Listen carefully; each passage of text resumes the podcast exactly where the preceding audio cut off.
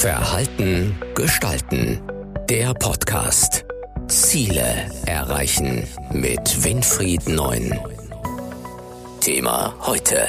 Angst vor Rezession. Ist die Lage wirklich so schlimm? Angst vor Rezession. Ist die Lage wirklich so schlimm? Das Statistische Bundesamt sagt, die deutsche Wirtschaft schrumpft. Die Kanzlerin sieht keine Notwendigkeit für ein Konjunkturpaket. Wem sollen wir eher glauben? Das Statistische Bundesamt hat in der Tat aufgezeigt, dass unsere Wirtschaft immer mehr und mehr schrumpft.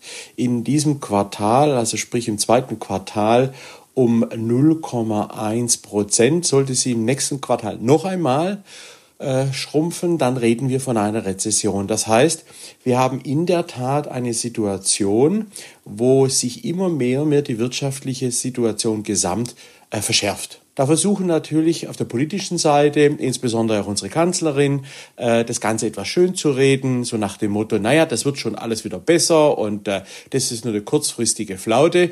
Wenn man sich aber rein an die Zahlen hält und als Wirtschaftswissenschaftler und Psychologe tue ich das auch und schaue mir die Zahlen genau an, dann sieht man eindeutig, dass äh, die Wahrscheinlichkeit einer Rezession doch sehr, sehr, sehr, sehr groß ist. Und deswegen sind alle Parolen, die im Augenblick äh, versuchen zu besänftigen oder die im Augenblick versuchen, äh, gute Stimmung zu machen, nicht unbedingt das Richtige, sowohl aus ökonomischer als auch aus psychologischer Sicht. Begründbar wahrscheinlich nur dadurch, dass in den letzten Jahren, wo wir 430 Milliarden Überschüsse hatten, unsere Wirtschaft in keinster Weise vorbereitet worden ist auf diese Rezession, die absehbar war, weil es kann nicht immer noch nach oben gehen.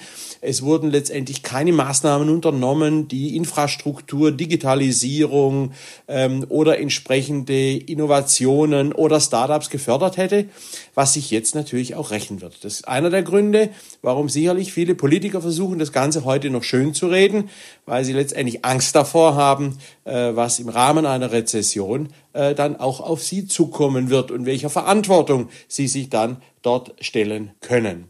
Glauben sollte man den Zahlen, weil Wirtschaftswissenschaft hier sehr genau ist und man doch sehr genau messen kann, ähm, was passiert, wie es sich in Zukunft entwickelt. Da sollte man versuchen, die Ohren und Augen offen zu halten, Trends äh, zu beobachten, Börsenentwicklungen äh, zu beobachten, denn die zukünftige Entwicklung, die ist wiederum natürlich sehr stark wirtschaftspsychologisch beeinflusst, da Menschen ja Wirtschaft im Prinzip und im Generellen auch machen. Ist noch in diesem Jahr der zehnte Aufschwung Geschichte? Ich könnte mir gut vorstellen, dass schon in diesem Jahr der Aufschwung, den wir so lange Jahre jetzt hatten, doch Geschichte ist aber eine Geschichte, die gut war, aber eine Geschichte, die auch irgendwann hat enden müssen. Und selbst wenn wir jetzt in eine Krise kommen, dann sollten wir es mit Churchill halten, der gesagt hat, eine Krise ist immer auch eine Chance, wenn man ihr der Beigeschmack der Katastrophe nimmt. Ein Abschwung in der Wirtschaft ist keine Katastrophe. Im Gegenteil, es ist eher eine Bereinigung. Eine Bereinigung von Unternehmen, die sowieso über kurz oder lang nicht mehr in der Lage gewesen wären zu überleben. Es ist auch eine Chance für viele Jungunternehmer, für Startups, sich jetzt gerade jetzt zu platzieren, weil eben die Sehnsucht und die Suche nach neuen Lösungen und nach innovativen Ansätzen gerade in beginnenden Krisen besonders hoch ist. Daher, es ist möglich, sehr wahrscheinlich sogar, dass der Aufschwung der letzten Jahre zu Ende ist. Aber ein Abschwung ist keine Katastrophe, sondern eine riesige Chance, wenn man sie weiß, aktiv zu nutzen. Egal ob als Unternehmen oder als Privatmann. Macht unsere persönliche Angst die reale Lage schlimmer? Natürlich verschärft äh, unser persönliches Verhalten äh, eine Situation, weil wir reagieren als Individuen oder aber auch als Gesellschaft auf Entwicklungen, die uns unter Druck setzen, die uns Ängste erzeugen, eben Existenzängste hinsichtlich des Arbeitsplatzes oder aber Existenzängste hinsichtlich unseres äh, Einkommens, unserer Rente, unserer Absicherungen. Und diese Ängste lassen uns natürlich weniger mutig sein, die lassen uns mehr ängstlich die Sachen angehen. Aber auch das ist ganz normal, denn jeder versucht sich ja natürlich etwas zu schützen vor einem Abschwung und damit vor einer vielleicht finanziell größerem Abschwung. Zumal ja auch viele gerade in dieser Niedrigzinsphase sich verschuldet haben, Häuser gekauft haben, was absolut richtig war, denn diese Niedrigzinsphase wird auch irgendwann einmal zu Ende gehen. Aber natürlich hat man jetzt Angst davor, dass man die Banken nicht mehr bedienen kann, dass man vielleicht seinen Arbeitsplatz verliert. Und diese Angst reduziert unser Konsumverhalten. Man kauft nicht mehr so viel ein, man wird etwas vorsichtiger und damit wird natürlich eine Säule neben der klassischen Industrie, der Automobilindustrie, wird der Handel, also sprich der Binnenkonsum, also der Innenkonsum und damit die Innenwirtschaft oder Binnenwirtschaft äh, geschwächt, was eine wichtige Säule ist für jede Volkswirtschaft. Und unsere Ängste, die sorgen natürlich dafür, dass es da dann vielleicht auch weiter zurückgeht. Wie gesagt, aus wirtschaftspsychologischer Sicht ein ganz normaler Prozess, ganz normal zu verstehen und auch richtig, wenn wir darauf reagieren. Wie sollen wir uns bei einer Rezession verhalten? Das richtige Verhalten in einer Rezession für Individuen ist natürlich ähm, sehr stark abhängig von den einzelnen persönlichen Fähigkeiten, weil jede Persönlichkeit reagiert auf derartigen Druck oder aber Anspannungen oder schwierige Situationen sehr unterschiedlich. Da gibt es dann Leute, die haben mit dieser Angst keinerlei Probleme, die können sie relativ schnell und relativ gut in den Griff kriegen, können sie auch dementsprechend relativ gut meistern. Andere wiederum fangen an zu grübeln, machen sich gewaltig viel Sorgen, kriegen existenziell wirkliche, echte Probleme. Es gibt Leute, die dann auch gar nicht mehr richtig klar denken können und nicht mehr wissen, was sie letztendlich zu tun sollen. Wichtig ist, dass man in dieser Rezession, egal wie sie kommt, egal wann sie kommt, klaren, kühlen Kopf bewahrt. Das heißt, es ist keine Katastrophe, wenn so ein Abschwung kommt. Es ist eine Chance. Man muss nur nach dieser Chance suchen. Man muss suchen als Unternehmen, wo gibt es neue Märkte, sogenannte Blue Oceans. Man muss suchen als Individuum, wo gibt es einen Arbeitsplatz, der vielleicht sicherer ist als mein jetziger und wo mehr meine Kompetenz gefragt ist als in dem heutigen Job. Und als Anleger und Investor muss ich schauen, dass ich eben meine Anlagestrategie etwas zurückfahre, weniger aggressiv agiere, Mitnahmeeffekte beobachte und halt regelmäßig die Börsennachrichten und äh, Börsenblätter dementsprechend studiere.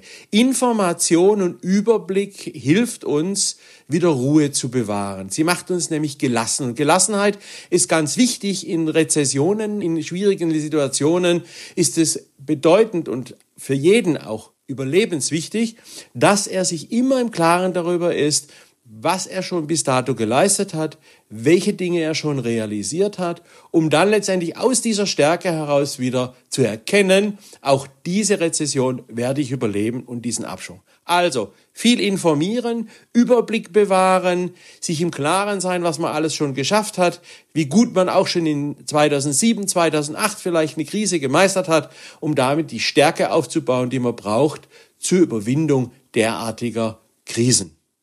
Was bewirkt die Rezessionsangst in uns?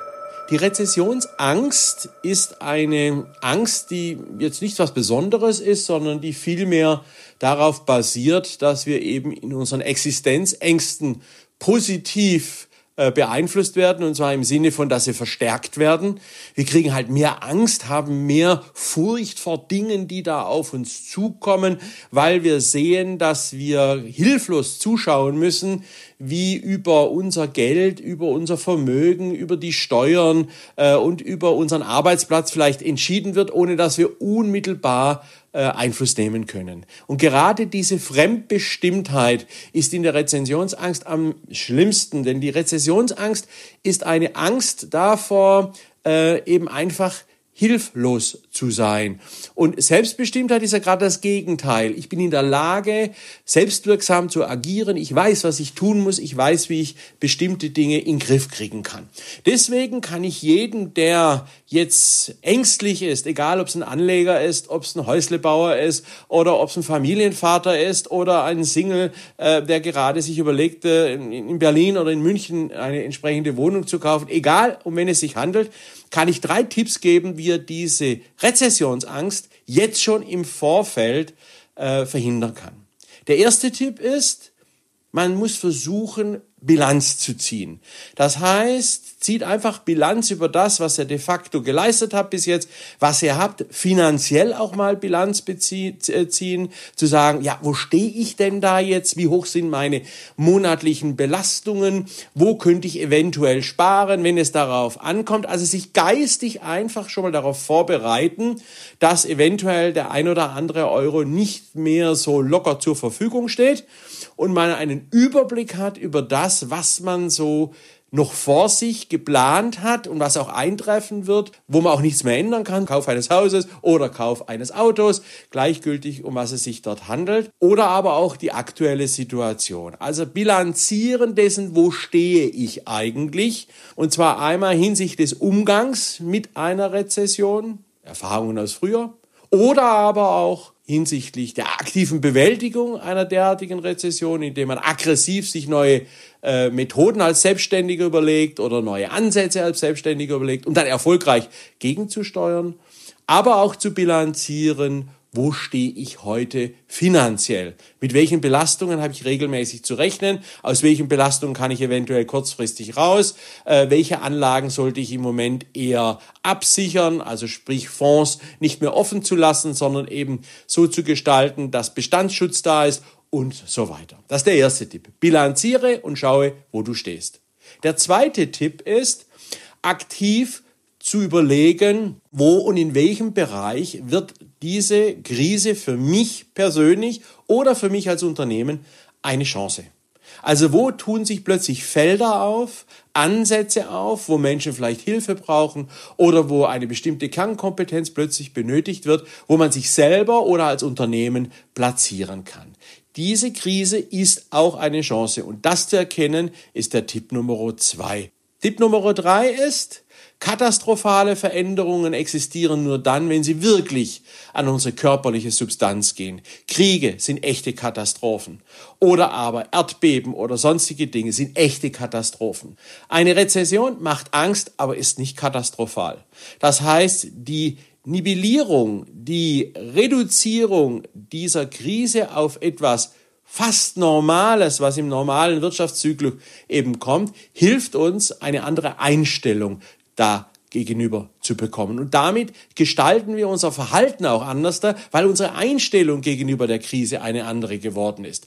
Panik ist fehl am Platz. Hektischer Aktionismus ist fehl am Platz. Umsichtiges Handeln und gezieltes Beobachten haben Priorität eins. Und das ist mein letzter und dritter Tipp, um eine Rezessionsangst gezielt in den Griff zu kriegen und damit sein Verhalten rezessionsgerecht zu gestalten.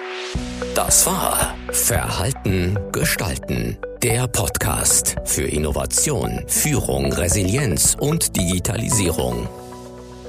Weitere Informationen zu diesen Themen und zu Winfried Neun finden Sie im Neuen Zeitmagazin auf der Webseite verhaltengestalten.de.